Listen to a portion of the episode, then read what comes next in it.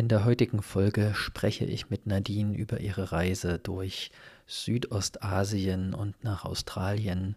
Sie hat sich dafür freigenommen von ihrem Alltag, von ihrem Job in Deutschland, um zu sich selbst zu finden, warum sie das getan hat und welche Menschen sie kennengelernt hat, was sie alles erlebt hat und welcher Mensch sie heute ist nach dieser Reise.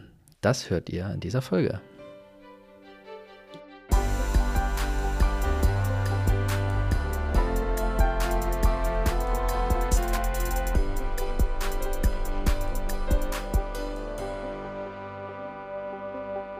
Hallo Nadine. Hallo André. ich, äh, wir haben heute den 1. Dezember 2023. Hast du einen Kalender? Ich habe einen Kalender, ja, habe ich tatsächlich. Und was war in dem Türchen drin, in dem ersten? Ähm, das ist ein Koro-Adventskalender von meiner Freundin Mona und ähm, da waren Peanut Butter Cups drin. Wow, Koro. Mhm. Das erinnert mich an Hotel Matze. Darf man hier Werbung machen? wir reden ja nur über wir etwas, was wir kennen. Darüber. Ja, und was man bekommen hat, genau. Peanut Butter Cups. Ähm, mhm. Also keine Schokolade, ja? Naja, da ist Schokolade drum und äh, Haselnusscreme, Haselnussbutter äh, quasi drin. Mhm. Geil. Ein Traum. So wie die Reese's, nur in gesund. Stimmt. Mhm. Die orange-roten Reese's, ne? Ja, genau. Geil. Noch nie gegessen, aber ähm, Nadine, wer bist du und wo sind wir? Ich bin Nadine, ich ähm, Nadine Kamel im vollen Namen, 42 Jahre alt. Ich lebe in Wolfsburg, äh, bin allerdings keine ursprüngliche Wolfsburgerin, sondern 2008 hierher gezogen ähm, aus äh, Westerholz. Das ist ein sehr, sehr kleines Dorf zwischen Wiesendorf und Warnholz. Äh, 400 Seelendorf ähm, und wirklich Dorf. Und ähm, ja, seit 2008 hier in Wolfsburg, äh, mittlerweile am Steimker Berg in meiner Wohnung, in meiner Eigentumswohnung, die ich gekauft habe. Und ja, hier sind wir, André, bei mir. Ja, geil. Und ich habe dich heute für die neue Folge des Podcasts Lokalprominenz eingeladen, weil ich dich kenne über die CrossFit-Box. Richtig. Dort bist du Athletin, dort bist du Trainerin. Ich habe schon oft bei dir trainiert und das hat echt viel Spaß gemacht. Dankeschön. Und ich habe in der Zeit auch gemerkt oder mitbekommen, dass du auf Reisen warst. Ja, war ich. Mhm. Nicht zuletzt, dass wir in der Box in der Community äh, gesammelt haben und da gab es so ein kleine, kleines Abschiedsgeschenk. Oh, das war schon ein recht großes Abschiedsgeschenk tatsächlich. Wow. Ich war sehr, sehr überrascht und äh, war zu Tränen gerührt. Das war wirklich, wirklich toll. Wow. Nochmal an der Stelle danke. auch an alle CrossFit Box Wolfsburg, genau. die das hören, alle anderen ja. Richtig. Ja, schön. Mhm. Wann war das, diese Reise? Diese Reise, ich bin, ähm, ich habe, ich arbeite bei Volkswagen und bei Volkswagen haben wir die Möglichkeit, eine Auszeit zu beantragen von äh, drei bis sechs Monaten. Und ähm, ich habe vor zwei Jahren beschlossen, dass ich das mal brauche für mich und äh, habe die beantragt und bin vom 1. Juli an bis zum 31, 30. November ähm, freigestellt gewesen und ich war vier Monate davon auf Reisen. 2021 sind wir gerade, ja? Wir sind 2022. Letztes Jahr war ich auf Reisen. Du warst letztes Jahr auf Reisen? Ach, du hast es vor zwei Jahren beantragt? Mm, beantragt habe ich es Anfang des Jahres, aber zu Weihnachten vor zwei Jahren, da, zum Ende des Jahres, da habe ich gesagt, so, ich muss mal irgendwie, ich muss mal raus. Ich brauche eine Pause. Und dann hat es drei Monate gedauert, bis es gereift ist und dann ähm, den Antrag muss man vorher, drei Monate vorher stellen und dann ist der im März rausgegangen. Und du hast gesagt, du arbeitest ja bei Volkswagen. Mhm. Wie, was machst du da? Wo ich habe Speditionskauffrau gelernt und äh, arbeite in der Konzernlogistik, war vorher in der Seefrachtplanung, habe Seefrachten geplant und ähm, jetzt bin ich ähm, im Betriebs Bedarfskapazitätsmanagement und äh, auf der Materialseite. Die Fahrzeuglogistik äh, verlassen und arbeite im Materialbereich, mhm. versorge die Werke. Mit allem, was sie zum Autobauen brauchen? Ähm, ja, nicht mit allem, ähm, vorrangig mit Motor, Motorsteuergeräten und Getriebe. das heißt, du hast einen Bürojob? Ich habe einen Bürojob, sitze sehr viel. Ja, in der Tat. Und was tust du, um das äh, viele Sitzen auszugleichen? Also zum einen haben wir ja Gott sei Dank äh, Schreibtische endlich mal und ansonsten ähm, sehr viel Sport tatsächlich, ja. Mhm. Was ist sehr viel? Mm, ich bin eigentlich jeden Tag in der Box, entweder zum Coachen oder zum selber trainieren. ähm, es ist mein zweites Zuhause, kann man mhm. so sagen. Mhm. Ansonsten, äh, ich wohne hier am Steimker Berg und nutze eigentlich jedes schöne Wetter aus, um auch irgendwie draußen spazieren zu gehen. Ja, hier ist tatsächlich eine sehr schöne Umgebung. Das mhm. Hasselbachtal schließt sich ja hier an. Ne? Ist so, ja. Und mhm. das ist ein toller Ausblick. Ja. ja. Für die flache Gegend in Wolfsburg hat man da tatsächlich einen, ein kleines Tal, was ja, man ja, da sehen kann. In der Tat, ja. Mhm. Und auf das Sportliche würde ich nachher auch nochmal zurückkommen, mhm. aber mich ähm, interessiert vor allen Dingen die Reise, denn vor mir liegen fünf Fotobücher und ich lese nur mal vor, wie die, äh, wie die Titel sind. Das ist Bezauberndes Bali, Magisches Malaysia, Traumhaftes Thailand und Vielseitiges Vietnam. Wenn ich das so sehe, denke ich, okay, du hast eine Weltreise gemacht. naja, so hat sich auch fast angefühlt. ja. Asien, Asien, Australien. Warum dorthin? Ähm, ich habe mich treiben lassen. Also ich habe mir ähm, im Vorfeld ähm, als ich meine Reise geplant habe, so im Kopf ähm, erstmal so ein bisschen, also ich habe mich über die äh, ja, Regenzeiten und Trockenzeiten informiert und mir eine grobe ähm, Planung gemacht, wo fahre ich zuerst hin, wo fliege ich zuerst hin, was macht am meisten Sinn, was ist logistisch am kürzesten, was will ich unbedingt sehen ähm, und ähm, das so ein bisschen grob abgesteckt und äh, ja, den Flug nach Bali habe ich ähm, gebucht, relativ früh und ähm, als ich gebucht habe, brauchte ich auch einen Flug raus aus Bali. Das heißt, das zweite Ziel war auch schon festgelegt mit der ersten Buchung. Und der Rest hat sich ergeben. Wow. Mhm. Also das heißt, du hast dann in Bali weiter geplant. Ja, genau. Ich habe ähm, gewusst, ich bleibe ähm, einen Monat ungefähr auf Bali. Das sind so ähm, ja, fast genau vier Wochen gewesen und dann geht es nach Malaysia. Und ja, in Malaysia habe ich mich dann ja, von Kuala Lumpur ähm, weitergearbeitet quasi in den äh, Westen, in den Osten, in den Norden, nach Borneo. Oh, ich, ja, wow. Also, ich habe so viele Fragen. Aber ich würde gerne noch mal, Gesicht. ich würde noch mal vorher schauen, denn wenn man einmal dort ist, ähm, ergeben sich sehr viele Dinge selbst. Ich war mhm. selber auch 2008, 2009 ein halbes Jahr auf Erasmus in Lissabon, Portugal. Mhm. Gut, die, die Partyanteile waren bestimmt genauso groß wie die Uni, wie die Universitätsanteile. Ja. Aber das war eine super toller, super tolle Erfahrung. Und der mhm. schwerste Teil war aber eigentlich vorher, muss ich ja. sagen. Wenn, weil dort hat sich alles ergeben. Freunde, Bekanntschaften, Reisen, Erfahrungen, Erlebnisse. Das, das muss man sich keine Sorgen machen. Wenn ja, man das weiß man vorher aber nicht. Und weil, genau. und weil, wenn ich diese Folge hören würde, würde mich halt auch interessieren, wie komme ich denn dahin? Was muss ich tun? Welche Rahmenbedingungen gibt es da? Du hast es gerade schon erwähnt. Gibt es den, den Traum, hast du den schon länger?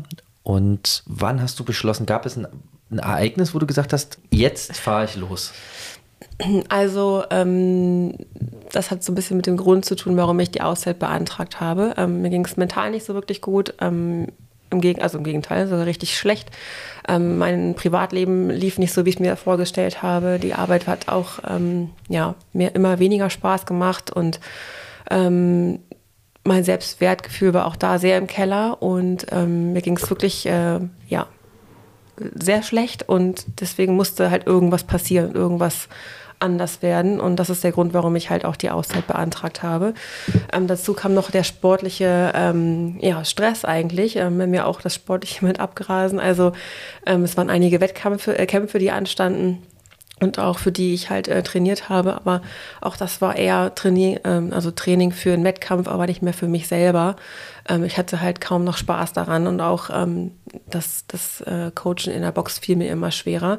Und deswegen habe ich äh, eine Pause gebraucht. Und ähm, meine Idee war eigentlich, ähm, den ersten Schritt meiner Reise auch mit Sport zu verbinden. Deswegen, deswegen ist es auch Bali geworden, weil ich unbedingt zum CrossFit Wanderlust äh, äh, wollte und habe dementsprechend halt auch eine Unterkunft ähm, in Canggu ähm, gebucht, die ähm, da wo die Box auch äh, existiert oder ist. Und ähm, deswegen war das mein erstes Reiseziel. Jetzt müssen wir noch mal ganz kurz ausholen und sagen, was CrossFit überhaupt ist, weil das kennt nun mal nicht jeder und was heißt überhaupt Box? Mhm. Box ist ein Synonym für Fitnessstudio, um das mal ähm, vorab zu sagen.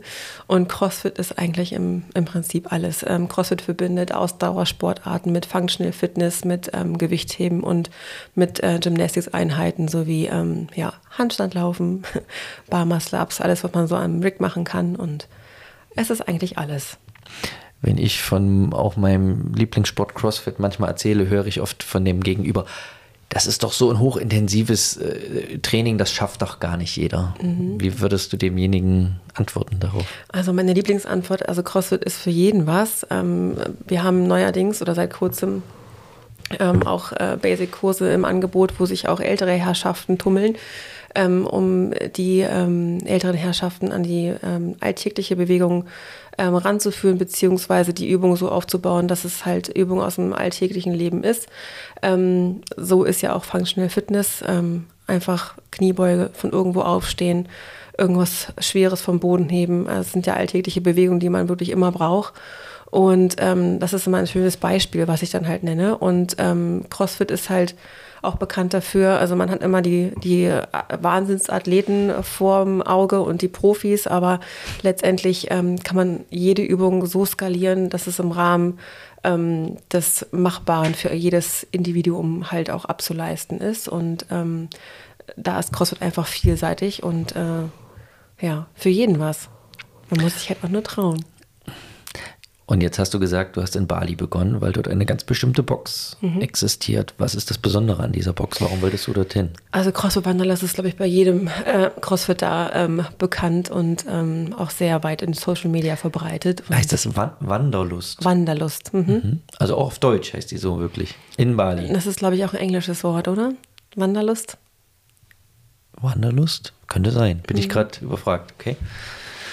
Auf jeden Fall eine sehr, sehr berühmte Box und ähm, ich glaube, jeder Profiathlet war schon da. Also was, deswegen musste ich so, da auch unbedingt hin. Warum ist die so berühmt? Kann ich dir gar nicht so sagen. warum ist irgendwas berühmt? Also eine richtige Antwort habe ich darauf nicht. Also das war das, der Kern der Das war der, der, der das, äh, genau, der Kern des Ziels und auch äh, meine erste Idee. Okay. Und wie ging es dann weiter? Naja, also dummerweise habe ich mir zwei Wochen oder drei Wochen vor meiner Reise mein Handgelenk gebrochen beim CrossFit. also ungefährlich ist das Ganze auch nicht. Ähm, ja, denkbar ungünstigster Zeitpunkt, äh, wenn man so meint. Ähm, meine Fäden, ich hatte eine OP, ich habe mir eine Platte einsetzen lassen, um das Handgelenk zu fixieren.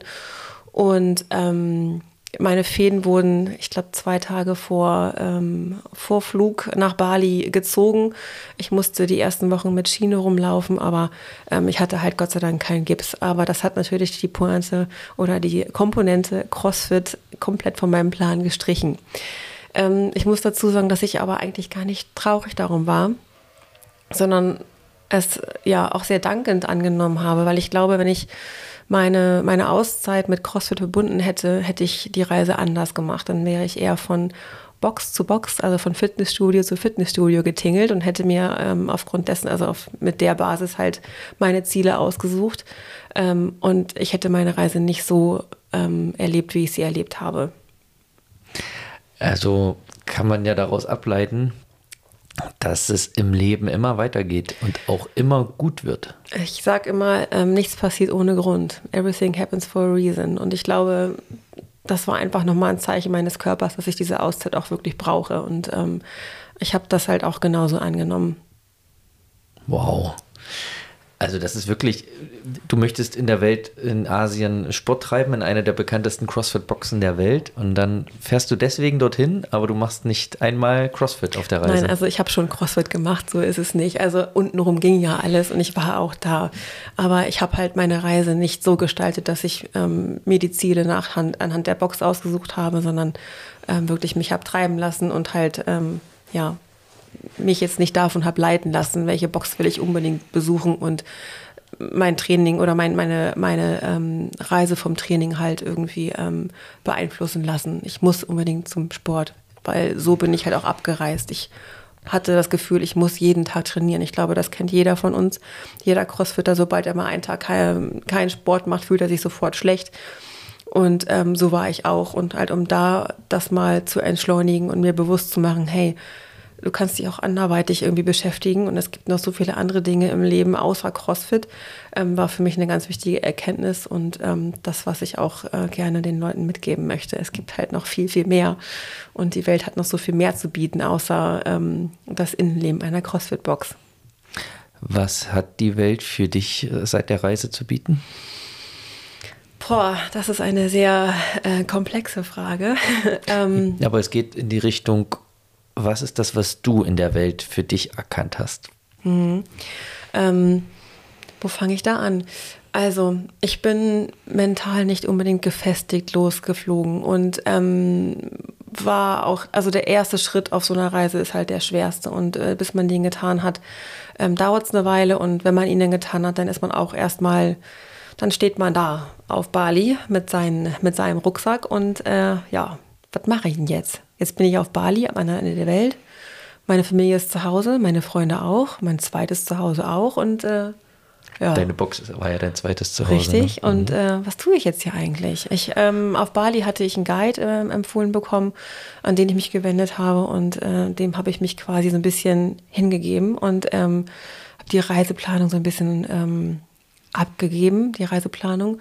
Und das war für mich einfach. Also ich habe ähm, die Verantwortung komplett in andere Hände gelegt und äh, das war dann einfach für mich. Ähm, ging auch soweit gut.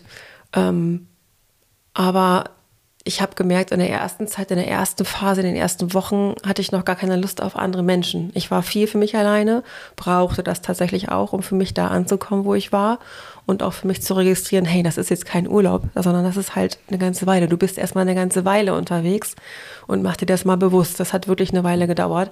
Hatte viel Kontakt zu Hause in den ersten, ähm, an der Nachhause in den ersten Tagen und Wochen. Ähm, und ja, bis es dann gedauert, also bis es dann so richtig losging, dass ich angekommen bin im Reisen, hat tatsächlich ein paar Wochen gedauert. Wohin hattest du nach Hause Kontakt? Ähm, zu meiner Familie. Ich habe fast jeden Tag mit meiner Familie per FaceTime äh, telefoniert oder halt auch zu Freunden, zu engen Freunden, die mich dann halt irgendwie auch so ein bisschen versucht haben aufzubauen und mir Mut gemacht haben, mir Mut zugesprochen haben. Denn es ist ein anderes Gefühl, ob ich jetzt zwei Wochen Bali buche, Pauschalreise, Hotel, tralala, oder ob ich da auf eigene Faust bin in einem Hostel, Hotel. Wo hast du geschlafen? Mhm.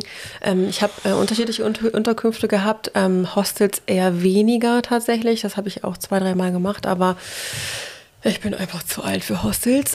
Das, das kann ich nicht mehr.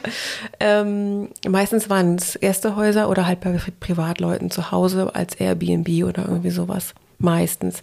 Manchmal auch Hotel aber ähm, in der Regel waren es Gästehäuser oder Privatunterkünfte. Was war dein coolstes Airbnb-Erlebnis? Puh, kann ich dir nicht so sagen. Gab es mehrere tatsächlich. Ähm, wirklich herzliche Menschen, ähm, tolle, tolle Gastgeber, die sich auch sehr um mich gekümmert haben oder halt auch, wo ich komplett alleine war, eine Wohnung für mich alleine hatte. Also kann ich dir kein, kein konkretes Beispiel nennen. Aber das sind ja ausschließlich positive Erlebnisse, ja? ja? Mhm. Und ähm, man mag vielleicht denken, hey, ähm, als alleinstehende Frau irgendwie durch die Welt zu reisen, ich hatte nicht ein einziges Mal Angst auf der Reise.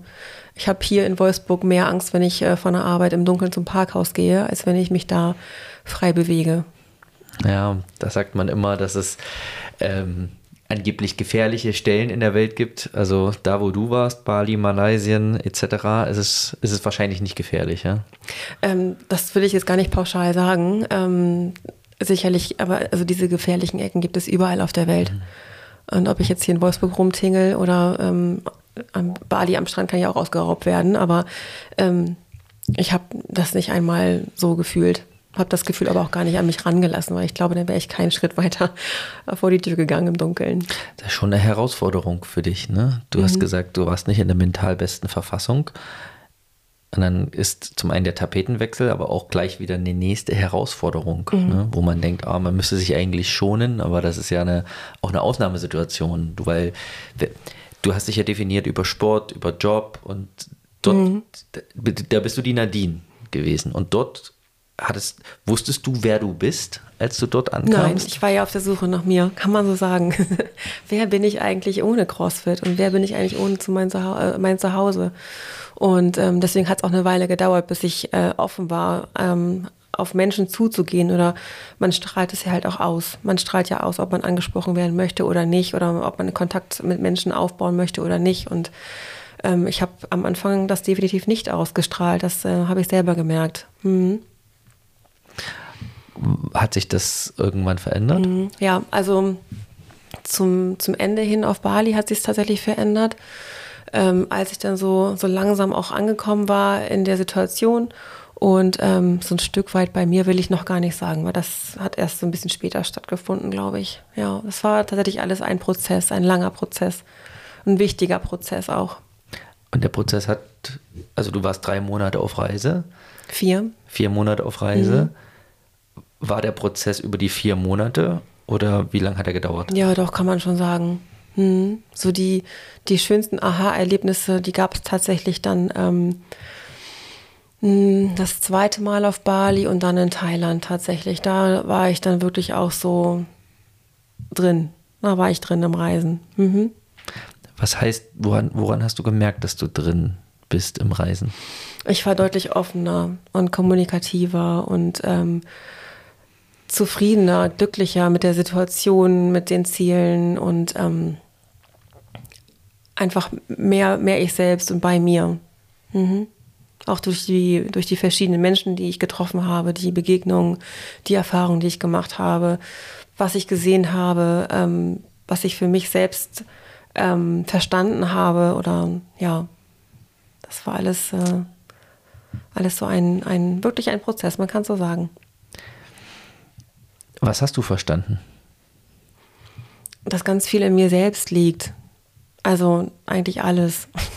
Dass, ähm, wie man die, die Welt sieht oder ja, Probleme versteht, ähm, mit Menschen umgeht, Menschen an sich ranlässt, dass das alles an einem selber liegt, dass man ähm, alles selbst in der Hand hat und jede Entscheidung selber trifft und dadurch halt auch sein Leben halt beeinflusst und halt auch so, wie, wie Menschen auf dich selbst also reagieren. Also deine Aktion ähm, da bekommt ja man eine Reaktion von Menschen und das, was du ausstrahlst, das strahlt auch zurück. Was hast du, was spürst du heute noch? Ähm, wir haben 2023, das Jahr ist fast vorbei. Mhm. Was ist heute von deiner Selbsterkenntnis auf der Reise, was ist heute da hängen geblieben bei dir? Also vor allem Dankbarkeit. Dankbarkeit, dass ich das ähm, erleben durfte und gemacht habe. Demut, also ähm, ja, momentan, also gerade jetzt in der dunklen Jahreszeit, neigen die Menschen ja dazu, sehr viel zu motzen und zu meckern und unglücklich zu sein und sich äh, auch über das Wetter aufzuregen, über Dinge, die man einfach gar nicht beeinflussen kann. Und ich, ähm, wenn man dann halt mal sieht, was auf der anderen Seite der Welt los ist, wie, wie Menschen ähm, das Leben angehen oder warum die arbeiten gehen. Also die Menschen da arbeiten, um zu überleben und nicht um irgendwie reich zu werden. Die arbeiten genauso viel, wie sie äh, arbeiten müssen und der Rest der Zeit ist halt Zeit für Familie, Zeit für Freunde, Zeit fürs Leben, für, fürs Leben leben. Und ähm, das matcht so gar nicht mit unserer deutschen Einstellung. Und ähm, das gesehen zu haben, hat mich ähm, total geerdet und ähm, ich bin sehr, sehr demütig geworden. Ähm, und äh, ja. In welchen Situationen merkst du die Demut?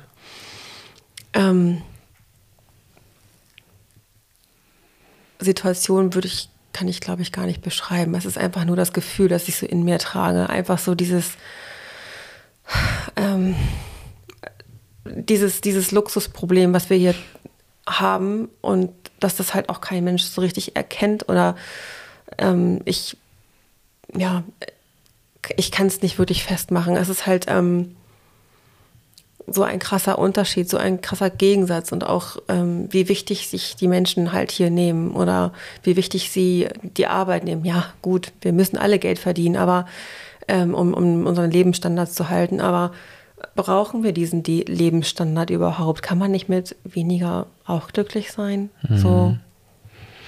ich nehme die Gesellschaft auch so wahr. Wer ist die Gesellschaft? Ne? Mhm. Sind, am Ende sind es Menschen, die Teile der Gesellschaft sind.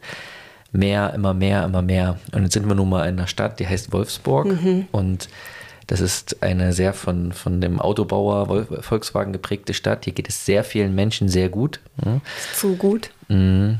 Und ich kann mich auch noch an eine Situation erinnern, da war ich, ich bin seit 2010 in, in Wolfsburg als Student, habe hier meine Diplomarbeit geschrieben und ich weiß noch, als es dann damals für mich dann als Angestellten später die, den ersten Bonus gab, habe ich im Bus, im Linienbus äh, Kollegen sprechen hören, dass das ja viel zu wenig sei, ähm, dass es, ich weiß gar nicht, wie viel das waren, 4.000, 5.000 Euro war es ja zu Spitzenzeiten oder 3.000, 4.000 Euro, irgendwie sowas brutto, dass es ja auch mehr geben könnte und äh, Konzern-Tochtergesellschaften äh, auch viel mehr gibt und dass man dann ja noch die Steuer bezahlen muss und das war so eine grundnegative Stimmung, eine Selbstverständlichkeit, diesen Bonus da zu bekommen. Und daran muss ich denken, als mhm. du gesagt hast, dass wir hier eine ganz andere Wahrnehmung haben und in Wolfsburg.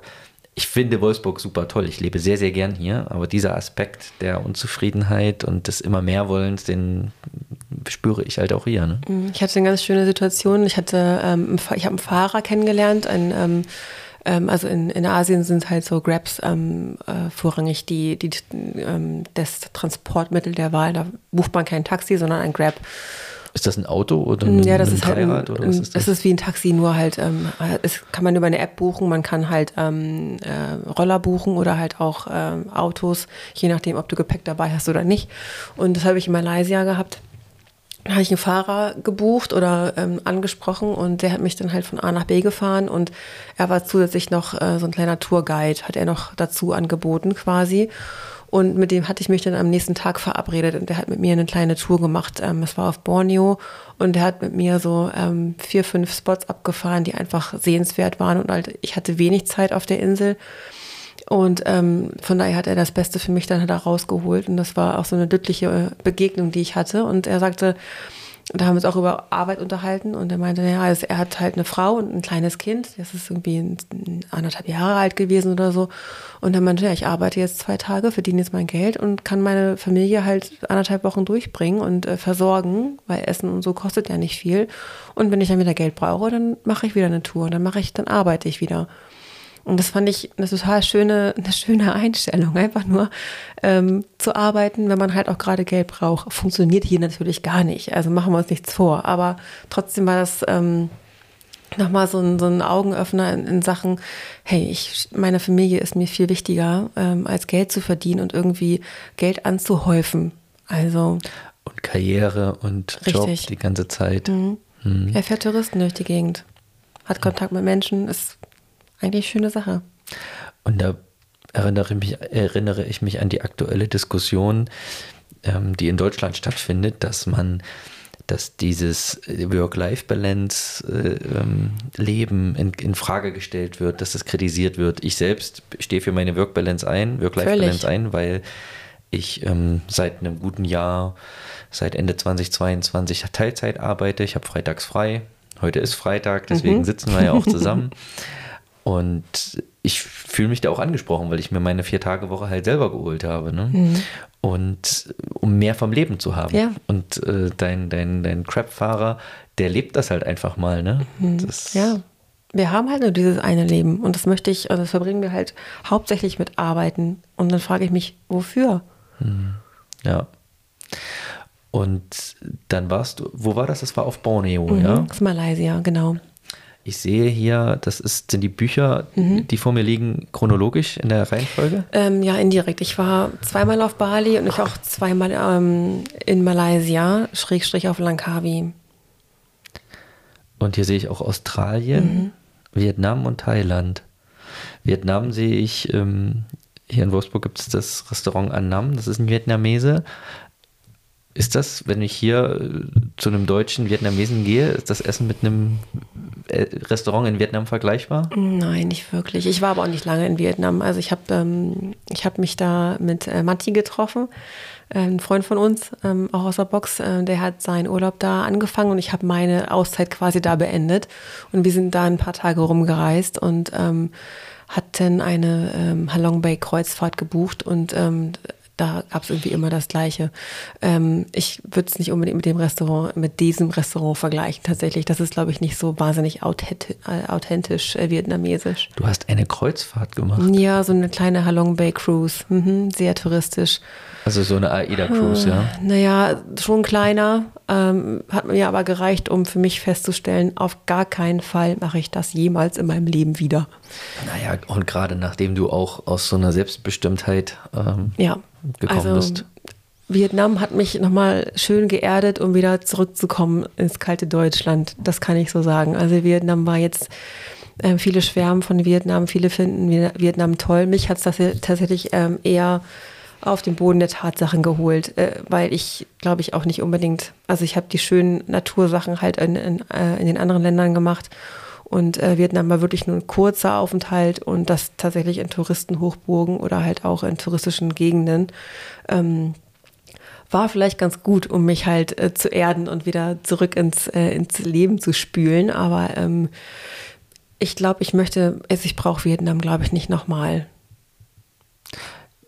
Ich hatte eine Frage, mhm. die werde ich aber nicht stellen, weil ich sie mir selber. Also, erst wollte ich fragen, was, welchen Spot kannst du empfehlen? Dann würdest du vielleicht ein, zwei, drei Spots nennen, aber ich glaube, weil keine Reise wie die andere ist, mhm geht es darum, die Dinge selbst zu entdecken. Mhm. So sehe ich das als, ähm, als Außenstehender. Ja, genau. Ja. Ich habe jetzt auch ähm, teilweise sehr touristisch angefangen. Ich habe aber auch Sachen gemacht, die halt nicht so wahnsinnig, ähm, also wenn man nach Thailand, äh, eine Thailandreise bucht, dann ist es, glaube ich, zwei, drei Wochen irgendwie Phuket, Koh Samui oder irgendwie sowas.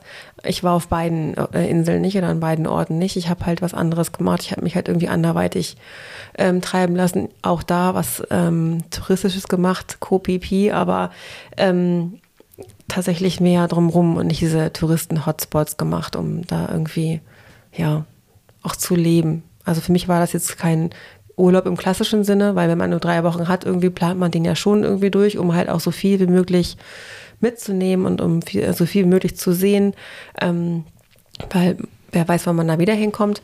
Und ich habe halt versucht, ähm, da so ein bisschen zu leben. Gerade das zweite Mal Bali habe ich, ich hätte noch so viel mehr entdecken können auf Bali, wollte ich aber eigentlich gar nicht. Ich habe mir die Orte ausgesucht, wo ich mich sehr, sehr wohl gefühlt habe und wo ich dann auch länger geblieben bin, als ich geplant hatte. Du hast gesagt, du warst dort zum Leben. Wie kann ich mir so einen Alltag vorstellen? Ähm, warst du da im Sightseeing-Modus? Hast du auch mal Füße hoch und chillen? Warst du auch mal mhm. krank unterwegs? Äh, hast du gejobbt zwischendrin? Was hast du gemacht dort? Gejobbt habe ich nicht. Ja, ich war einmal krank. Äh, ich hatte den Bali Belly. Ähm, diejenigen, die auf Bali waren, die werden es kennen und auch sicherlich gehabt haben. Ähm, dass die Wasserqualität auf Bali ist nicht so wahnsinnig gut und ähm, man kann halt es kaum vermeiden, dass man irgendwas, äh, ja, man wascht, die waschen halt die Sachen mit Wasser ab und ähm, man kann irgendwie nicht garantieren, dass man nicht in Berührung damit kommt, nicht nicht damit in Berührung kommt. Und ähm, das ist halt klassischer Magen-Darm, nur halt heftiger, würde ich mal behaupten. Und da liegt man halt auch richtig flach und ähm, da hilft irgendwie auch nichts außer die Medizin vor Ort. Also die typische ähm, Kohletablette aus Deutschland oder Imodium akut, habe ich mir sagen lassen, auf gar keinen Fall nehmen, weil die Bakterien, die raus wollen, die sollten auch raus. Ähm, und ich habe mir ähm, von einem ganz lieben Hotelpersonal, die haben mir dann äh, Medikamente gegeben und nach zwei Tagen war das dann erledigt. Ähm, das heißt, ja, ich war da auch krank und habe halt ein paar Tage verloren, in Anführungszeichen. Nicht wirklich, weil ich hatte ja keine großen Pläne. Also von daher. Das leitet sich für mich gerade ab, wenn ich eine Tasche packe für vier Monate äh, Asien. Ist das Südostasien, hört man oft. Zählt das unter Südostasien? Mhm. Eigentlich brauche ich gar nichts weiter mitnehmen, außer meinem Reisepass, oder? Mhm. Und die ganzen Vorbereitungen, würdest du dich jetzt anders vorbereiten, wenn du nochmal so eine Reise machst? Ich würde meinen Laptop nicht mitnehmen. Zum Beispiel. Ich hatte ihn mitgenommen, um irgendwie zwischendurch Tagebuch zu schreiben oder halt irgendwie auch äh, ähm, Fotos irgendwie mal anders abzuspeichern. Ähm, Tagebuch habe ich auch geführt, aber ähm, ansonsten war das eigentlich mehr Ballast. Also auch gerade jetzt zum Ende hin. Am Anfang habe ich ihn noch sehr genutzt, auch um irgendwie mal eine Serie zu gucken, weil ich mich auf mein Zimmer verkrümelt habe. Aber ähm, den würde ich das nächste Mal auf jeden Fall zu Hause lassen. Und ähm, ich habe tatsächlich auch einige Klamotten dagelassen, die einfach durch waren. Ich habe nicht das Beste mitgenommen ähm, an Klamotten, so ein, zwei schickere Sachen. Ich habe mir zwischendurch auch was gekauft, was ähm, da abgegeben irgendwie an, an Leute. Ähm, und ja, also eigentlich. Das heißt, ich brauche eigentlich, also ich brauche nicht so mal die, die 300 Euro ähm, Patagonia Outdoor-Jacke, brauche ich gar nicht, um dort äh, eine gute Zeit zu haben. Es kommt drauf ne? an, was du vorhast. Okay. Wenn du durch den Dschungel stapfen willst, empfehle ich dir schon ein festes Schuhwerk tatsächlich, ja. Warst mhm. du im Dschungel? Mhm, war ich. Wie kann ich mir, ich war noch nie im Dschungel. Mhm, also. Wie kann ich mir das vorstellen? Ähm, Das klingt immer sehr romantisch, finde ich, so Dschungel. Ich hatte allerdings, ähm, ich habe es in Kuala Lumpur gemacht, ich war im Tamanegra, das ist einer der ältesten Regenwälder der, der Welt, der Erde. Ähm, es war halt so eine typische Touri-Tour und ich glaube, so richtig tief Dschungel ähm, war es nicht. Ähm, die Natur und die Landschaft ist Wahnsinn und das natürlich, die Pflanzen, die da stehen, die sind einfach überdimensional groß und ähm, auch völlig andere als hier. Ähm, und es unheimlich beeindruckend. Auch die, die Aussichten halt, ähm, wenn man halt durch die Dschungelbäume guckt und dann auf die andere Seite vom Tal schaut, die Berge sehen kann, zwischendurch so ein reißender Fluss. Das ist schon was total beeindruckendes tatsächlich, ja. Mhm. Aber so ein klassischer Mowgli-Dschungel, so wie bei ähm, dem Dschungelbuch, also ähm, den habe ich jetzt nicht gesehen, aber gibt es sicherlich da auch. Aber ich habe halt nur eine Tour im Dschungel gemacht. Mhm. Geführt auch sicherlich. Geführt, ja. genau. Und halt auch, ähm, da war Alt und Jung mit dabei und auch keine, keine Kreuz- und Quertour. Ähm, ich habe auch noch eine Nachtwanderung gemacht ähm, im Dschungel. Das war schon tatsächlich sehr moderig und matschig. Ähm, aber ähm, das war auch einfach so zweimal um die Ecke irgendwie gefühlt. Also da habe ich mir auch ein bisschen mehr von versprochen. Also diese typischen Touri-Touren ähm, kommt man nicht drum rum manchmal. Ähm, sieht man aber halt auch nur das, was dann halt auch gezeigt werden kann. So für Otto-Normalverbraucher. Hast du auch mal im Dschungel oder im Freien geschlafen? Im Freien nicht, aber im Dschungel. Hm, in so einer Hütte. Oder halt auch bei sehr, ähm, ja, sehr einfachen Leuten zu Hause, so auf, ja, mit, ja, die, die Klos sind halt speziell mit, ähm, die hatten zwar alle fließend Wasser, aber manchmal musste man halt mit Wasser nachkippen. Also das ist schon war schon spannend manchmal. Mhm. Wow. Ähm, hattest du es irgendwann satt, Sightseeing zu machen, dass du auch davon, weil jeden Tag bekommt man neue Eindrücke, mhm. jeden Tag gibt es Highlights. Hast du davon mal eine Pause genommen? Ja, ich habe ähm, das sehr dosiert gemacht. Also ich habe meine, meine Tage jetzt nicht jeden Tag durchgeplant, um irgendwas sehen zu müssen, sondern das meinte ich mit Leben da. Ich bin auch, ich bin sehr, sehr viel zu Fuß gegangen. Ich bin ähm, eigentlich die meiste Zeit zu Fuß unterwegs gewesen, außer da, wo es halt zu lange Wege war, um halt die, das Leben da halt auch wirklich wahrzunehmen und durch die Straßen zu schauen und zu schauen, also einfach zu gucken und zu, zu sein. Ähm, und ähm, ja, so, so geführte Touren oder halt auch mit dem Guide auf Bali ähm, habe ich mir immer Ausflugsziele ähm, ausgesucht und das war dann auch meistens so ein ganzer Tagestrip dann.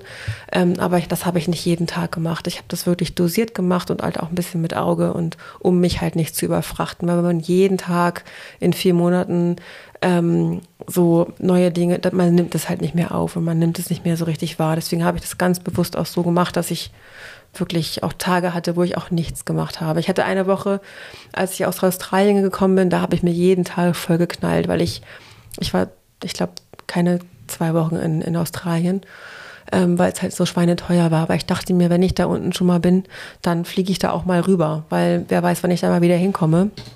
Es war halt ähm, unfassbar teuer.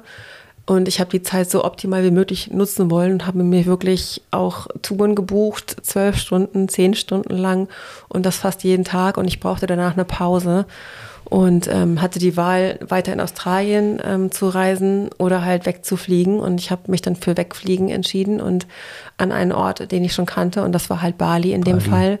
Und ähm, ich habe eine ganze Woche halt da gar nichts gemacht. Also ich habe in, ja, in einem Ort ähm, gewohnt in Sanur. Das ist ein, ja, ein klassischer Touri-Ort, der eine lange Promenade hat, vor allem attraktiv für ältere Herrschaften.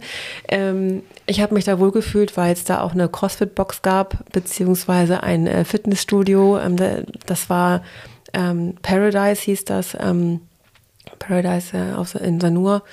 Da gab es halt einfach alles. Unten eine CrossFit-Box, ein Restaurant, wo man richtig, richtig toll essen konnte. Fitnessstudio darüber, ähm, darüber nochmal ein Raum mit Kardiogeräten und auf dem Dach ein Pool. Also es war einfach ein Traum. Und da war ich eine ganze Woche unterwegs und habe mir dann wirklich, also ich bin spät aufgestanden. Ich habe die ersten Tage nach Australien, glaube ich, elf Stunden am Stück geschlafen, weil ich mich so erholen musste. Und ähm, habe die Zeit da einfach genossen, habe einfach nur Du kann, kanntest, du kanntest dich an Bali ja dann schon aus. Ich kannte also mich da schon aus, genau. Hm. War ja dann vielleicht auch wirklich zum Entspannen. Das war ja. wirklich cool. Ich hatte beim ersten Mal Bali einen Kanadier kennengelernt, der zufälligerweise das zweite Mal auch da war. Der wollte dann nochmal, hatte noch einen Zwischenstopp, weil er auf einer, ähm, auf einer Durchreise war zu einem Tauchtrip und mit dem habe ich dann zwei Tage dann noch verbracht und auch einen Ausflug gemacht und ja, Leute, die man kennengelernt hat, da wieder getroffen quasi. Auch die ähm, Menschen aus der Box, da war ich dann ja mittlerweile auch schon das zweite Mal und ja, man kannte mich. Da ist die Nadine wieder, ja. Ja, genau.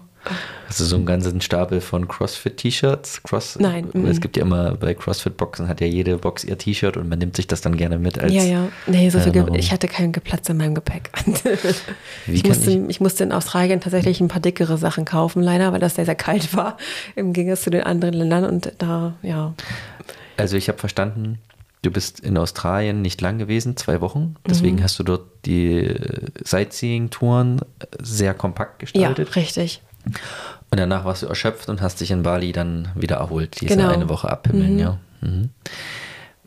Wie kann ich mich äh, dir vorstellen? Hattest du einen, einen, Rollkoffer hinter dir? Hattest du eine Kraxe, einen Rucksack? Wie ein war Rucksack. das? Ich hatte einen Backpacking-Rucksack. Wie groß war der? Einen großen und einen kleinen.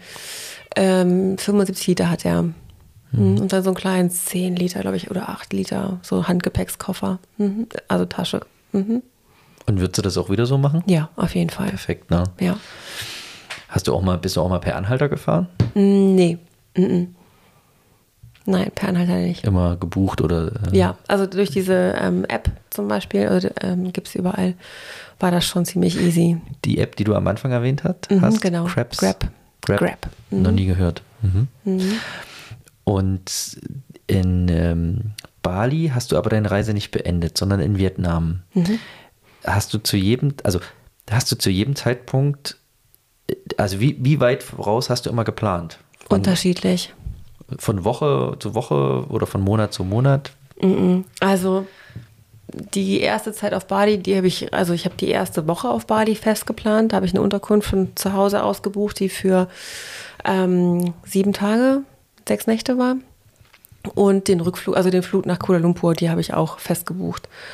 Ähm, ansonsten habe ich dann meistens spontan entschieden, also ähm, wie lange ich irgendwo bleibe. Ähm, auf Bali habe ich dann noch ein paar Sightseeing-Touren gemacht. Ich ähm, war auch auf den Gili-Inseln und auf Nusa Penida. Ähm, das habe ich so ein bisschen im Voraus mit Auge ge geplant, ähm, weil das so auch um, um meine Abreise gelegt war. Und ansonsten war das sehr, sehr unterschiedlich, je nach Land. Ähm, Australien habe ich relativ früh gebucht, auch den Flug dahin schon relativ früh gebucht, um halt einen günstigeren Preis zu bekommen. Die Unterkünfte ebenfalls. Ähm, sehr spontan war es dann ähm, in Thailand, da wo ich mich aber auch sicherer gefühlt habe im Reisebuchen. Da muss man ja auch erstmal reinkommen. Man muss ja diesen, man neigt ja dazu, ähm, alles Mögliche in seinem Leben zu planen und genau zu wissen, wo ich in drei Wochen sein werde. Das musste man erstmal ein kleines bisschen äh, ablegen und ähm, in dieses in dieses Reisefeeling reinkommen und halt auch loslassen zu können und zu wissen, hey, äh, ich bin ähm, zwischendurch mit ähm, ein paar anderen Leuten gereist und wir sind teilweise, also wir sind nach Bangkok geflogen, ohne Unterkunft zu haben und haben uns dann vor Ort bei den Hotels durchgeklingelt, so ungefähr. Ging auch. Wow. Das wäre meine Frage gewesen, die du gerade schon beantwortet hast. Mhm. Bist du eine Zeit lang mit ja, anderen ich bin, gereist? Ich bin zusammen gereist mit ein paar Leuten. Ich habe ähm, einige Leute kennengelernt. Ich ganz süße Situation. Mich hat mal eine Münchnerin aufgegabelt, als ich spazieren war und ich dachte mir, boah, ich habe eigentlich gar keine Lust mehr zu gehen. Ähm, wenn das nächste Mal jetzt ein, äh, ein Fahrer anhält, manchmal fahren die, ähm, die Rollerfahrer durch die Gegend und fragen dich, ob sie dich mitnehmen sollen.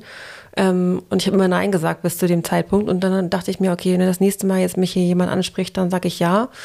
Und dann hat die Lea angehalten, ähm, eine Blondine aus äh, München, wie sich rausstellte, und sie hat mich dann mitgenommen. Und da dachte ich mir, hey, wie es der Zufall so will. Mit der habe ich mich dann auch zweimal verabredet. Ähm, das war auf Kolanta. Mit der war ich dann ähm, zwei Tage unterwegs mit Rollern. Ich konnte zu, zu dem Zeitpunkt auch schon selber Roller fahren. Ähm, das habe ich mir beibringen lassen auf Langkawi. Und äh, in Thailand ähm, war ich, ähm, ja, wollte eigentlich nur zwei Tage auf Kolibe bleiben, war dann eine ganze Woche da, habe mich da in so ein kleines Schweizer Café eingenistet und habe mich dann da mit den Leuten ähm, unterhalten, verabredet und habe da wirklich alle fünf Grade sein lassen und dann auch tatsächlich auch Freundschaften geschlossen. Ähm, da habe ich auch zwei Israelinnen kennengelernt, die ich immer noch, äh, zu denen ich immer noch Kontakt pflege. Und in Thailand bin ich ähm, eine ganze Woche mit äh, Schweizern gereist und äh, da haben sich dann noch eine Schwedin und eine ähm, Taiwanesin dazu gesellt. Also ja, es du warst dem nicht abgeneigt, ne? Waren, also, also zum, es waren sehr, sehr viele Begegnungen und ähm, ich habe in jedem Buch, ähm, du blätterst gerade durch, hinten reingeschrieben, wen ich alles so getroffen habe. Ich habe mir immer fein säuberlich die Namen notiert von den Menschen, die ich kennengelernt habe oder ähm, ganz auf der letzten Seite. Ähm, mhm. hinten noch einmal umblättern und dann, genau, ähm, damit ich es nicht vergesse. Nang André, na das mhm. ist ja toll, mein Namensvetter. Mhm. Äh, das, ist unser, das ist der Guide gewesen, genau. Ist der auch mit dir direkt äh, zusammen losgefahren oder hat er dir nur äh, gesagt, wo du hingehen sollst? Nee, nee, er hat mich mitgenommen. Also der hat mich vom Flughafen das erste Mal abgeholt. Den äh, Tipp, den gab es von, äh, von Ariane. Ähm, die hatte den auch schon, sie hat mir den empfohlen. Ariane ist eine äh, Sportfreundin. Unsere ne? Freundin, ne? ja, genau. Ja. Und ähm, ja, den, den Kontakt, der Kontakt, der besteht immer noch. Und den empfehle ich auch sehr, sehr, sehr gerne weiter, weil er spricht Deutsch und es ist halt, ähm, ja, wahnsinnig viel wert, wenn du mal, also wenn man jemanden vor Ort hat, der sich A auskennt und B auch die Muttersprache spricht. Jetzt gucke ich hier bei Malaysia, mhm. da ist die Liste auch sehr lang. International, also ich dachte erst, okay, du triffst viele aus Europa. Nein, USA, äh, wo die alle herkamen, ne? Mhm. diese, diese Menschen, die du getroffen hast. Luxemburg, wow. Ja, Malaysia, da war ich auf Langkawi. Da habe ich bei zufälligerweise eine deutsche Unterkunft gebucht. Das habe ich gar nicht äh, gewusst vorher. Und das war ähm, ja auch eine, eine sehr schöne Erfahrung. Da wurde ich zum Oktoberfest eingeladen auf Malaysia. Und man sieht auf Langkawi. Auch, ich, man sieht auch in Vietnam, hast du gesagt, das hat dir am wenigsten gefallen. Mhm. Da ist die Liste auch ganz kurz. Da war von, ich aber auch nicht so lange. Von Menschen. Hm. Also hier liegen ähm, fünf Bücher vor mir, die mhm. sind ähm, teilweise bis zu zwei, Zenti, zwei, drei Zentimeter dick. Du hast das sehr akribisch aufgeschrieben. Bist du auch so ein Mensch, der die Dinge sehr genau nimmt? Also deine Wohnung sieht es auch, eine Wohnung äh, sagt ja auch viel über einen Menschen aus, sehr ordentlich, sehr schick, geschmackvoll eingerichtet. Deine Bücher sind Danke. sehr äh, gut organisiert. Und ähm, bist du ein Mensch, der dadurch ähm, Sicherheit bekommt durch, nee, durch das, Also da, die Bücher habe ich jetzt ähm, A für mich gemacht, um halt meine Reisen nochmal Revue passieren zu lassen, so im Nachhinein.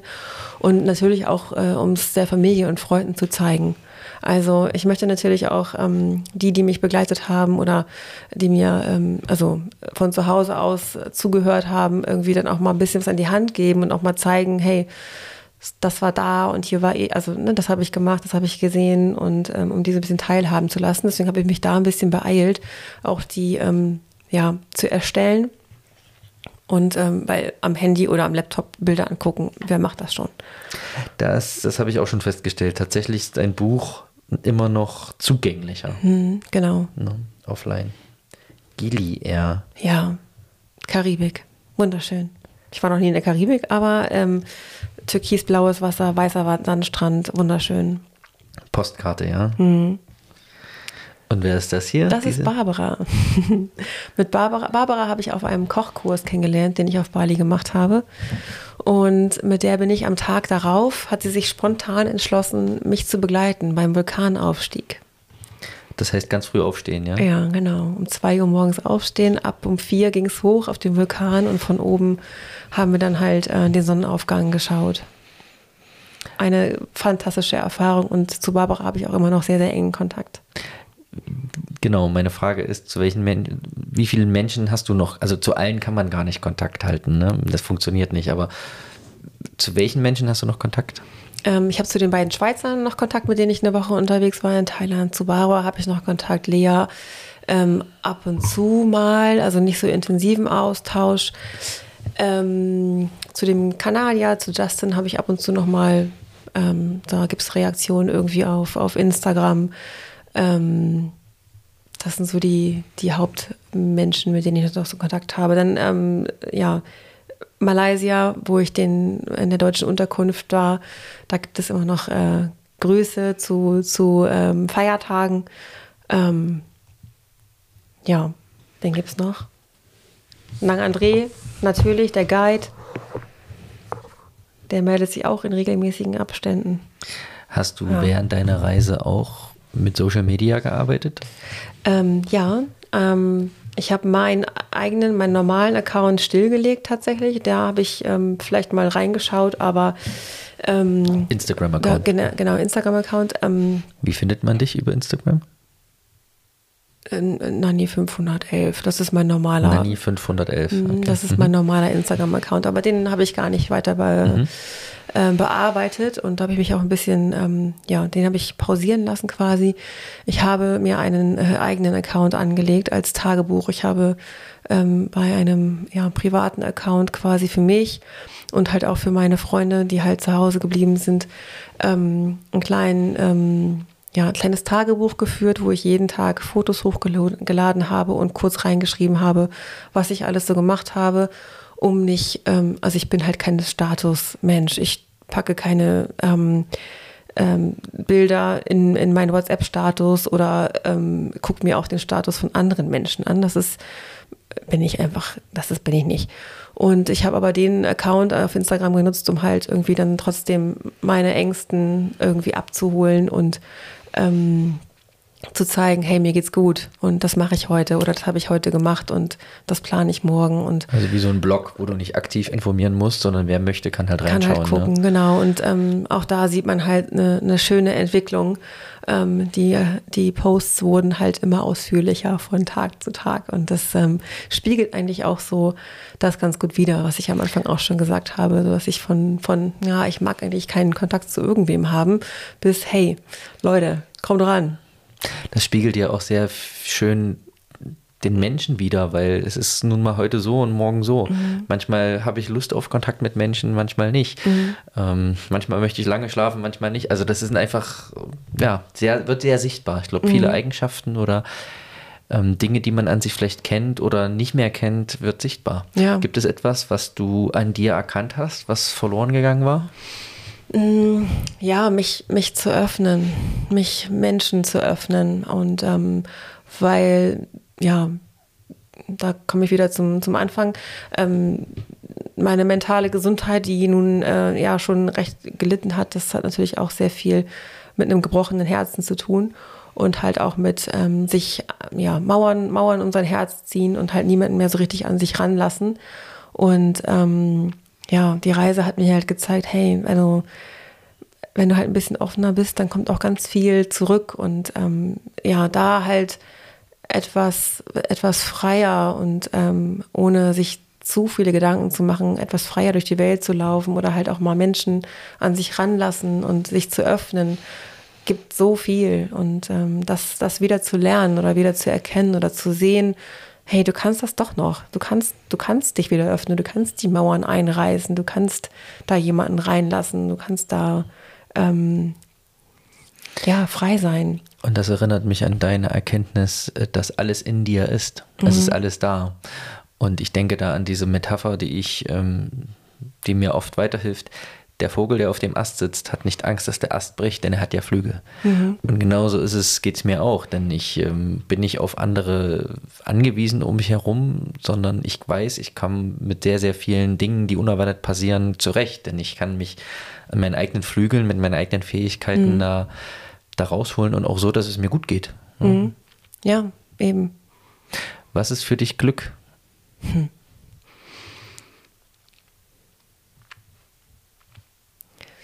Hinter dir steht was. Ich lese mal vor. Oder lest du mal vor. Weil Happiness is not a destination, it's a way of life. Hm.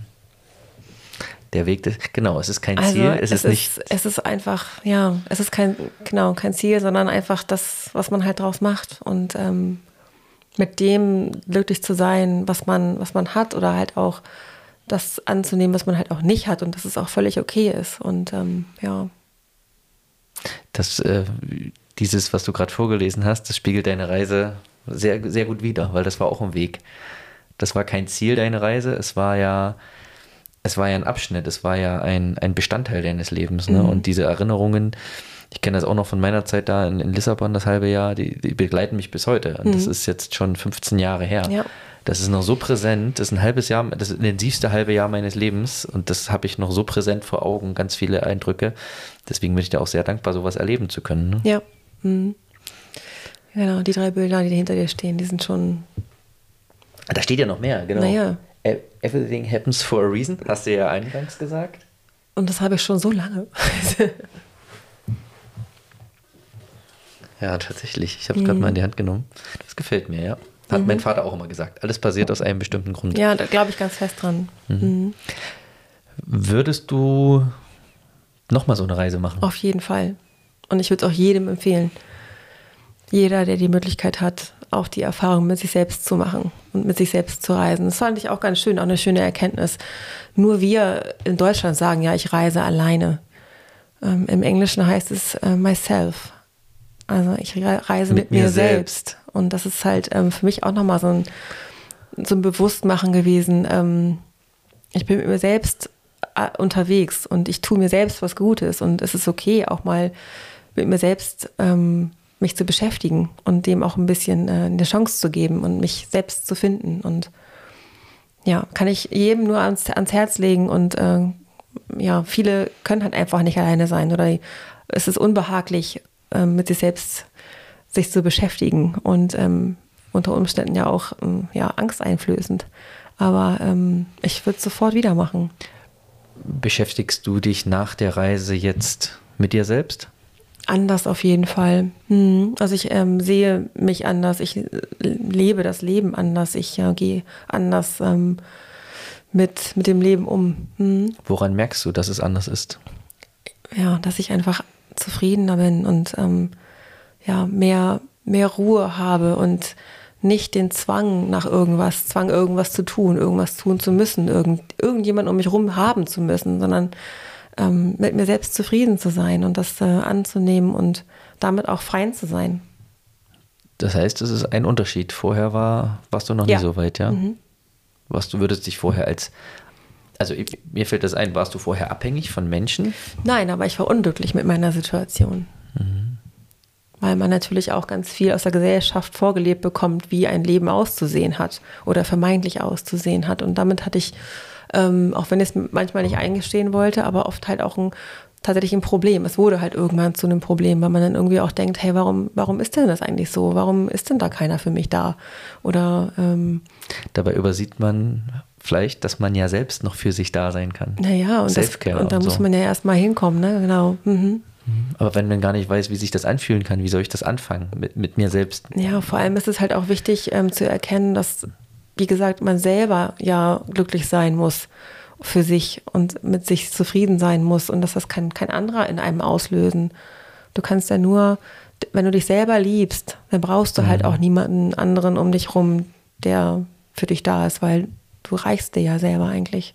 Absolut. Das sollte zumindest so sein. Sind einerseits so grundlegende und vermeintlich simple Erkenntnisse, aber fällt unheimlich schwer. Ist nicht so einfach, mhm, ja. Ich weiß das, ja. Wirklich wahr. Wenn jetzt jemand sagt, ach, die Nadine spricht mir aus dem Herzen, ich würde gern selbst mal losziehen. Du hast gesagt, du empfiehlst es. Ähm, das mhm. machen ja auch viele andere. Du hast gesagt, du hast ja allein, äh, wie vielen Menschen du begegnet ja. bist, die dort ja. auch Touristen waren. Was war eigentlich so das Schwerste oder was ist etwas, welchen Ratschlag würdest du jemandem geben, der an dem Punkt steht, wo du vor zwei Jahren standest, bevor du das eingerührt hast? Den ersten Schritt zu machen. Einfach den ersten Schritt zu gehen. Der erste Schritt ist der schwerste. Was war für dich, also der erste Schritt war für dich was? Also die Entscheidung zu treffen, ich mache eine Auszeit, nicht unbedingt, aber dann halt auch wirklich loszugehen. Ich habe halt irgendwann auf, auf Buchen geklickt, so, um mich selbst dann halt auch dazu zu zwingen. Ich muss jetzt fliegen. so, aber das war schon, das war schon eine Überwindung tatsächlich, ja. Und wie hast du das mit dem Arbeitgeber organisiert? Bist du jetzt, hast du im Vorfeld Zeit eingearbeitet? Hast du mm, dich die, unbezahlt oder freistellen lassen? Nee, die wie? Auszeit bei Volkswagen, die ist ja so angelegt, ähm, dass ähm, quasi Volkswagen in, in Vorschuss geht. Ähm, man bekommt während der Auszeit weiterhin Gehalt gezahlt, 75 Prozent, und für die Zeit danach. Also ich habe jetzt fünf Monate lang frei gehabt, habe fünf Monate lang weiterhin mein Geld bekommen, also die 75 Prozent, und 15 Monate danach bekomme ich auch weniger, aktuell immer noch 75 Prozent, um das wieder auszugleichen. Aber es ist äh, planbar. Damit es weiß man, planbar. okay, 75 Prozent für 15 Monate plus 5, das heißt für 20 Monate in deinem Fall, mhm. fast zwei Jahre und äh, kann man ja gut rechnen. Mit, es ist ne? kalkulierbar, ja. Wow. Mhm. War das leicht, die Auszeit zu beantragen? Auf jeden Fall. Zwei Klicks und fertig war die Geschichte. Wow. Der Chef muss halt zustimmen, aber mein Chef war damals äh, kulant und hat gesagt, ja klar. Also, also es wird kaum einer ablehnen, glaube ich. Weil Natürlich bist du in der Zeit nicht da und es könnte vielleicht zu Schwierigkeiten im Team kommen, aber ganz ehrlich, wenn ich Chef bin, dann weiß ich auch, das ist ein Investment. Mein Mitarbeiter, meine Mitarbeiterin kommen danach sehr wahrscheinlich gestärkt wieder. Ne? Mhm. Ja, genau, das ähm, hat er auch so gesehen. Gut, ich kam jetzt nicht mehr in die Abteilung zurück, aber ich habe dann in der Zwischenzeit einen anderen Job gefunden. Aber ähm, mhm. ja. Wie war das, als du zurückkamst, als du wieder in Deutschland gelandet warst, als du äh, wieder in deine Wohnung kamst, als du wieder an den Job gegangen bist? Wie hat sich das angefühlt? Mhm. Also ich bin Mitte November zurückgekommen, ähm, habe äh, meine Freunde überrascht und äh, ähm, bin etwas früher zurückgekommen, als ich angeblich, also angegeben hatte und hatte hier noch zwei Wochen irgendwie, zweieinhalb Wochen Zeit, um mich dann wieder an das Leben hier zu gewöhnen und naja, ich sag mal so, die erste Woche war ich alleine zu Hause auf der Couch und habe äh, nicht groß was gemacht. Ja, ich habe meine Familie wieder besucht und ähm, ein paar Freunde abgeklappert, die ich noch nicht wieder gesehen hatte, äh, die ich nicht überrascht habe. Aber ähm, ja, ich habe mir Zeit ge genommen und äh, Zeit gegeben, weil ich wusste, das wird schwierig. Also ich wusste, ähm, also A hat es mir schon geholfen, äh, in Hanoi anzukommen, in Vietnam, äh, in einer Großstadt, ähm, um halt, wie gesagt, äh, auf den Boden der Tatsachen zurückgeholt zu werden und nicht in diesem locker leichten Urlaubsgefühl aus Thailand, sondern das äh, hat mir schon auf jeden Fall geholfen, um hier wieder anzukommen. Und ich habe mir halt Zeit gegeben und Zeit gelassen und ähm, ja, ähm, hat noch, die Reise hat sehr, sehr lange nachgewirkt, aber irgendwann holt es einen dann doch ein. Und das war dann Anfang des Jahres tatsächlich auch so, so ich, dass ich dachte, hey, die Reise hat so viel mit mir gemacht und ähm, so viele Spuren hinterlassen, ähm, äh, ja, sei es in Form von Freunden oder halt von Erfahrung oder Einstellung oder wie auch immer. Aber mein Leben hier hat sich jetzt ja nicht so richtig verändert. So, und diese Erkenntnis muss man dann auch erstmal für sich verarbeiten. Doch, es hat sich halt was verändert. In mir halt selbst, also in mir selbst. Klar sind die Rahmenbedingungen jetzt nicht irgendwie anders geworden, aber trotzdem bin ich ein anderer Mensch geworden. Man braucht gar nicht wirklich die sichtbaren Veränderungen Nein. von außen. Es gibt ja dann Menschen, die sich vielleicht dann auf den Bauernhof zurückziehen und Selbstversorger werden. Aber es braucht es nicht unbedingt. Im Inneren äh, spielt die Musik. Mhm, genau. Wow. Hast du die nächste Reise geplant? Ich hatte zwischendurch schon ein paar Reisen gemacht. Ich hatte ähm, zwei Israelinnen kennengelernt äh, in Thailand und die habe ich in der Zwischenzeit besucht, ähm, zweimal sogar. Ähm, ansonsten habe ich jetzt Israel. in Israel. Wann warst du da? Mhm. Vor dem Krieg. Dieses oh Jahr. Oh mein Gott. Mhm. Einmal im Resturlaub im März, April und dann ein zweites Mal ähm, im Mai, glaube ich. Ja, ein zweites Mal. Wie hast du Israel wahrgenommen? Ich war noch nie in Israel traumhaft, traumhaft schön. Also ähm, klar, Israel äh, hat immer so einen, hat einen schlechten Ruf. Man sieht es ja jetzt gerade auch. Ähm, die Einreise ist auch nicht ganz so einfach und die Ausreise auch nicht. Aber ähm, es sind unfassbar herzliche Menschen. Ich habe da ähm, sehr viele ähm, Menschen kennengelernt, die einfach unfassbar freundlich und aufrichtig freundlich waren. Das ist nochmal ein Unterschied zu den, den Menschen in Südostasien. Die sind auch alle sehr, sehr freundlich und sehr, sehr nett. Allerdings sind die so ein bisschen auf den Tourismus angewiesen und haben natürlich manchmal, nicht alle, aber manchmal auch so ein bisschen im Hinterkopf, hey, ähm, du bist hier und bringst meinem Land Geld. Das ist in Israel nicht so. Israel ist ein reiches Land, die brauchen den Tourismus nicht. Die sind einfach nur dankbar dafür, dass Menschen ins Land kommen, um sich halt mit der Geschichte ähm, auseinanderzusetzen, um sich Israel anzuschauen und wirklich Interesse daran haben, Israel kennenzulernen, weil jedem ist bewusst, dass Israel nicht unbedingt das einfachste Land ist, wo man Urlaub machen möchte. Ähm, und deswegen sind die anders freundlich und so aufrichtig und so hilfsbereit. Zumindest wenn man sie erstmal angesprochen hat. Wenn man den Leuten auf den Straßen begegnet, dann wird man schon umgerempelt. Also so ist es nicht. Also Tel Aviv war schon ein spannendes Pflaster. Aber wenn man jemanden anspricht oder angesprochen wird, das wird man halt sehr viel und sehr oft. Ähm, es ist ein unfassbar herzliches Völkchen und ähm, sehr dankbare Menschen. Und ich habe also auf der Welt noch nicht so viele so freundliche und so nette Menschen kennengelernt. Du warst ja immerhin zweimal schon dort, ja? Zweimal. Mhm. Waren deine israelischen Freundinnen auch schon hier in Deutschland? Mm, ja, die waren schon in Deutschland, ja. Nicht bei mir. Mhm. Ähm, ähm, dieses Jahr waren sie in Berlin. Das hat leider nicht geklappt zeitlich, sonst hätte ich sie gerne besucht äh, in Berlin, aber die waren irgendwie auch nur eine Woche da. Mhm. Ähm, aber die kennen Deutschland. Äh, die eine hat auch deutsche Wurzeln tatsächlich, ja. Das heißt, die Reise war für dich, ich, These, die Reise ist für dich ein Wendepunkt im Leben. Ja.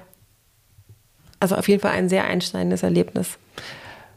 Andere weitere These, die Reise war für dich eine Therapie. Eine, im Prinzip ja, kann man so sagen. Selbstfindungstherapie, wenn man so will. Ja. Und wenn ich mir jetzt vorstelle, dass du auch wieder hier bist im, im Alltag, du hast gesagt, im, im Außen hat sich wenig verändert. Okay, du hast einen anderen Job innerhalb desselben Unternehmens, mhm. du wohnst in derselben Wohnung, deine Freunde sind noch nach wie vor äh, die sind Freunde. Mehr geworden. Sind mehr geworden, ja. ähm, kannst du dir vorstellen, dann noch weiterhin den 9-to-5-Job zu machen und irgendwie ganz normal in Rente zu gehen? Ist das für dich vorstellbar? Also, wenn ich es mir aussuchen könnte, würde ich gerne was anderes machen. Aber ähm, ich habe ja nun mal diesen Lebensstandard und diese Wohnung hier auch gekauft, denn die muss ja irgendwie auch bezahlt werden. Und das schränkt mich tatsächlich ein in, meiner, in meinen Wünschen. Ähm, es gäbe sicherlich Lösungen. Ähm, ich weiß nur nicht, ob ich jetzt gerade schon den Mut dazu hätte, ähm, da das weiter zu verfolgen. Ich, es reift, es, ähm, ich denke ein bisschen drauf rum und äh, denke auch über einige Dinge nach. Ähm, aber ich bin noch nicht so weit, dass ich eine Entscheidung treffen kann. Mhm. Manchmal brauchen Entscheidungen auch Zeit, mhm. ohne dass man sich da zu viel Druck macht. Kann ich dich erreichen als Hörer, wenn ich jetzt sage, ich möchte da auch hinfahren? Kann man dir Fragen stellen? Na klar. Wie erreicht man dich? Mhm. Also am besten dann über Instagram. Ich habe zwar kein öffentliches Profil, aber Nachrichten schreiben geht, glaube ich, da auch, oder? Mhm. Ja, mhm. den Insta-Namen werde ich verlinken in ja. der Folgenbeschreibung. Mhm. Nadine, wir sind schon gut vorangekommen. Eine gute Stunde sprechen wir schon. Wahnsinn. Äh, die Zeit vergeht wie im Flug. Ich hätte ja. noch so viele Fragen. Ja, bitte. Ah ja, doch. Ähm, also die kann, werde ich nicht alle stellen. Aber mich interessiert doch noch mal was. Äh, eine typisch deutsche Frage. Was kostet das Ganze denn? ja, Geld. Kann man das sagen, was so eine Reise kostet? Muss man dafür jetzt im Lotto gewonnen haben oder reicht das ein? Also ich habe jetzt irgendwie vier Monate, habe ich jetzt irgendwie so einen Betrag von 10.000, 15.000 Euro im Kopf. Ja, also 10 würde ich schon fast sagen. Ich habe jetzt ähm, versucht, jeden Monat so ein bisschen zu tracken. Ähm, ich muss aber auch dazu sagen, ich, ich hätte das alles auch sparsamer machen können. Ich hätte einige Dinge nicht machen müssen. Ich hätte auch anders ähm, übernachten können. Ähm, ich habe äh, noch ein bisschen, also neben dem Gehalt, was ich ja weiterhin bekommen habe, noch so einen kleinen finanziellen Puffer gehabt, den ich halt auch zur Sicherheit irgendwie hatte und der mir auch sehr viel Sicherheit gegeben hat, sodass ich halt nicht jeden Cent umdrehen musste. Also ich habe jetzt nicht jedes Mal irgendwie auf irgendeiner Pritsche geschlafen oder ich musste nicht ähm, in Hostels ausweichen, was definitiv die günstigste Variante von der Übernachtung her ähm, gewesen ist. Ähm, ich habe halt von bis bezahlt für Unterkunft und gerade Australien war schon sehr, sehr kostspielig. Also die Flüge hin, die Flüge im Land und auch die, ähm, die Aktionen, die ich halt gemacht habe, also die, die ähm, Tagestouren. Wenn man solche Touritouren äh, bucht, dann muss man da schon ein bisschen tiefer in die Tasche greifen, leider Gottes. Das kann man definitiv günstiger machen und das kann man definitiv sparsamer machen. Aber durch den finanziellen Puffer, den ich so ein bisschen hatte, musste ich mir da nicht so viele Gedanken machen. Und ähm, ich habe nicht in Saus und Braus gelebt, aber ähm, das, aber so um zehn kann man schon glaube ich, schon gut rechnen. Da ist man schon gut aufgestellt. Euro für vier Monate, ja. Ich glaube, ja, so. Ich kann es dir jetzt gerade spontan. Mhm. Vielleicht will ich es auch gar nicht also sagen. was ich, das ist auch in Ordnung, aber was ich äh, dadurch ja eigentlich auch wissen will, man, man kann für 10.000 Euro so eine Reise machen, auf jeden Fall. Mhm. Okay. Ähm, hast du auch mal selber gekocht oder bist du immer essen gewesen? Mm, ich kannte auch selber kochen teilweise tatsächlich, ja. Aber meistens nicht. Mhm. Meistens war dann irgendwie, bin ich unterwegs essen gewesen. Also gerade auch in, in, in Thailand oder Malaysia ganz viel Streetfood. Also das war auch eine sehr spannende Erfahrung, wenn man dann halt irgendwie in den Straßen von Kuala Lumpur äh, die Streetfood-Markt ähm, dann da abgrast und manchmal gar nicht so richtig genau weiß, worauf man da jetzt rumkaut, wo man dann einfach nur kaut und schluckt. also war auf jeden mit Fall Gewürzen eine Erfahrung. Geht alles ja, irgendwie. mit Gewürzen geht ja. alles und solange alles ordentlich frittiert ist, ist alles okay. Und ähm, lang genug frittiert und ist. Und lang ja. genug frittiert ist, genau. Nein, aber ich habe meistens ähm, woanders gegessen, weil ich nicht immer eine Küche hatte, eigentlich in den seltensten Fällen. Mhm. Frühstück war meistens immer eine Mahlzeit, die ich halt oft selber gemacht habe, aber ansonsten ähm, war das Essen aber auch überall auch zu gut. Und ähm, ich war ja auch da, um halt auch kulinarisch ja. mich äh, zu entdecken und ähm, alles Mögliche zu probieren. Wie gesagt, ich hätte noch einige Fragen, aber ich würde sagen, wir haben es. Wir rocken es ab, mhm. sagt Felix Lobrecht immer. Gibt es noch etwas, was du unseren Hörern sagen möchtest? Also bei Fragen gerne melden. Ich rede unfassbar gerne über meine, über meine Reise. Das wird man vielleicht auch gerade gehört haben. Und ich ähm, habe auch im Nachgang so ein, zwei Gespräche schon geführt und wo sich Leute mit mir treffen wollten, um dafür mehr zu erfahren und sich selber dann auch dazu entschieden haben, eine Reise zu machen. Also ich teile die Erfahrung wahnsinnig gerne und ähm, jeder, der Interesse hat und Lust hat, mit mir darüber zu sprechen, ist herzlich eingeladen. Und äh, ja. Deine Begeisterung äh, strahlst du auch wirklich aus. Also seit über einer Stunde sitzt mir eine lächelnde äh, äh, Frau gegenüber, die wirklich mit ihren Augen strahlt, wenn sie an diese ganzen Erinnerungen äh, jetzt darauf zurückblickt im Gespräch. Also mhm. das ist wirklich, allein äh, Nadines Lächeln motiviert mich, so eine Reise zu planen und ja, zu machen. Go for it. Kann man nur jedem empfehlen, ja. Ja, in der Tat. Nadine, vielen Dank für deine Zeit. Ich danke dir, André, für die Möglichkeit. Es war sehr kurzweilig und ähm, ich hoffe, deine nächste große Reise ähm, steht bald an und äh, wird ja, das genauso hoffe ich gut. Auch. Ja. Das hoffe ich auch. Dankeschön.